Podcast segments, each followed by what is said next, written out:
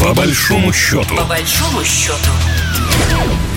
Здравствуйте, в студии Екатерина Шевцова. Вы слушаете программу «По большому счету». Я напоминаю, что в нашей программе мы обсуждаем самые актуальные экономические темы, которые касаются России Беларуси, нашего союзного государства. Президент Беларуси Александр Лукашенко заявил, что второй энергоблок Белорусской АЭС планируется включить в сеть в апреле 2023 года. Также он отметил, что при строительстве атомной электростанции учитывался весь мировой опыт и добавил, что проект выполнялся при участии российских специалистов. Я знаю, что россияне иногда стонут, что мы предъявляем им завышенные требования по безопасности. Но они должны понимать, мы Чернобыльская республика. Мы потерпели от взрыва атомной станции на Чернобыле, поэтому безопасность – вопрос номер один. И мы будем требовать жесточайшей безопасности и соблюдения норм при строительстве. Президент также напомнил, что первый энергоблок с момента включения выработал уже более 12,5 миллиардов э, киловатт-час. Это позволило заместить свыше 3 миллиардов кубометров газа и сэкономить для страны более 400 миллионов долларов.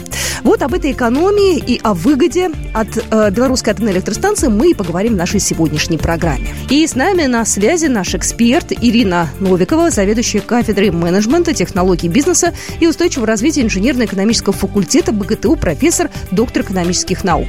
Ирина Васильевна, здравствуйте. Здравствуйте.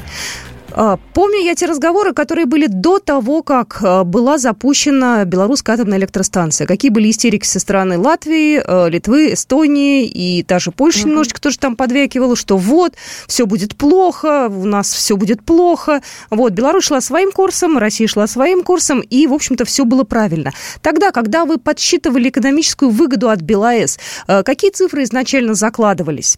Я хочу сказать, что то, что вот вы задали вопрос, что-то там э, выступал против, э, так сказать, нашей э, АЭС, это просто элементарная зависть. Я хочу вам сказать, что э, зависть э, политическая больше.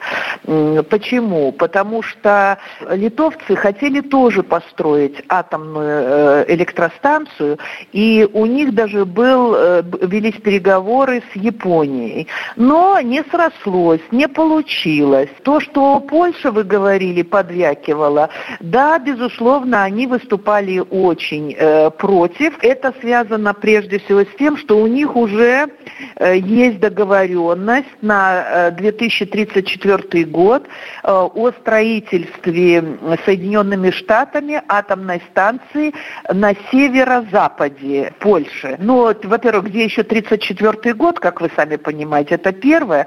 Но не надо забывать, мы строили по проекту, российскому проекту. А на сегодняшний день, как бы и что бы ни говорили, существует два лидера в области атомной электроэнергетики. Это Россия и Франция. Не Соединенные Штаты. Они уже очень сильно отстали. Но когда мы выбирали площадку и вот создавали нашу атомную станцию, был расчет расчет, что очень э, электроэнергии недостаточно, ну, недостаточно на северо-востоке, в северо-восточных регионах Польши, и в том числе после закрытия Игналинской АЭС тоже будет нехватка энергии и в Литве. И поэтому, что с целью вот, ну, близкого расположения, в общем-то, к этим странам, мы и создавали нашу станцию.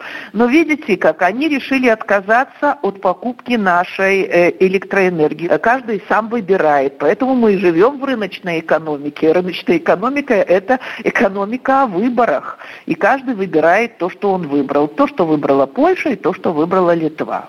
Ну, я думаю, что мы, мы еще посмотрим, как будут э, Польша и Литва дальше жить. Уже там у них цены на энергоносители э, фантастические. Посмотрим. Мы вот, знаете, не злорадствуем так, здесь. Что, значит, э, дело, я хочу немножечко, прошу прощения, что я перебиваю. Ага. А, значит, в Польше они на сегодняшний день так сложилось, что я была где-то года 3-4 назад э, ехала в Белосток. И со мной сидели поляки, которые мне рассказывали, что они живут по биологическим часам. Что это такое?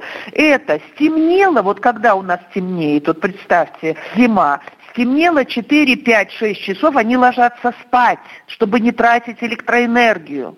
И просыпаются с петухами. Конечно, немножко утрируем, но тем не менее они, э, чтобы меньше тратить энергии, они очень рано ложи, э, ложатся спать. И поэтому, ну, если польское население, так сказать, удовлетворяется этим, ну, это тоже их право выбора. Ну, бог с ними, с соседями. Поговорим о нас, о союзном государстве, о БелАЭС. Эм, Александр Лукашенко озвучил, что первый энергоблок с момента включения выработал 12,5 миллиардов киловатт-час, и благодаря этому сэкономили для страны 400 миллионов долларов. Э, вот как-то это э, изначально, вот опять же, повторю свой вопрос, просчитывалось, то есть об этом шла речь, когда только вот начинали, запускали в 2020 году БелАЭС, или это, знаете, вот так вот по ходу дела такая вот экономия нарисовалась? Не, ну, конечно, конечно, э, конечно, я думаю, что даже не думаю, я знаю, что расчеты делались. Более того, я хочу вам сказать, что мы ежегодно потребляем 21-22 миллиарда кубических метров, метров газа. Мы вообще считаемся газо, ну, как бы энергозависимой э, республикой.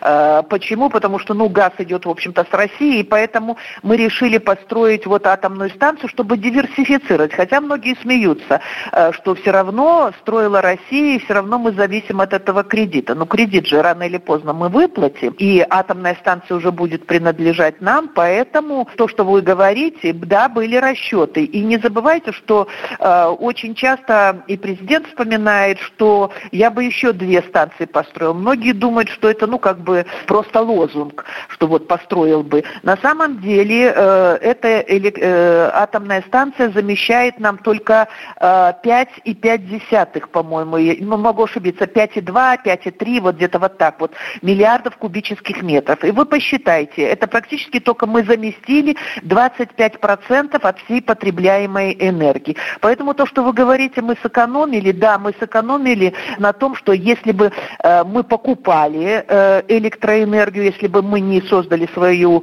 атомную станцию, вполне возможно, мы бы покупали из-за рубежа. И, соответственно, цены какие. И вот э, посчитано, соответственно, и вот этих вот 400 миллионов мы и получили.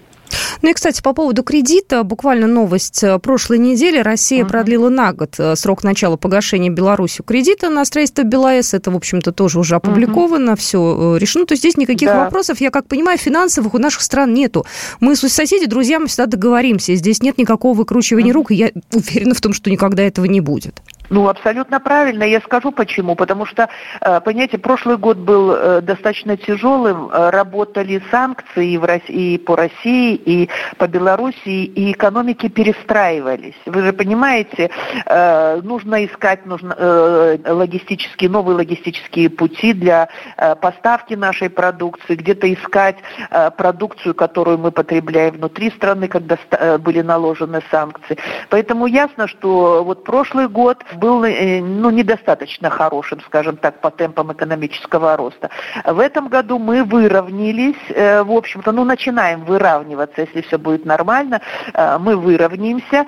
И то, что отложили на год, ну, возникает вопрос, откуда возьмем деньги и как будем рассчитываться. У нас на полную мощность на сегодняшний день работают предприятия, потому что нам открылся российский рынок, сейчас заключены контракты с Китаем, и, соответственно, если мы будем поставлять нашу продукцию, то есть я к тому, что если продукция будет продаваться, налоги будут платиться, бюджет будет пополняться. Вот таким образом, я думаю, что мы должны рассчитаться, ну, начать рассчитываться э, за строительство атомной э, электростанции. Чем в экономическом плане выгодно введение второго энергоблока? Я повторюсь, уже говорила об этом в самом начале программы. Э, по словам президента Беларуси Александра Лукашенко, его планируют включить в сеть в апреле 2023 года. Это чем поможет?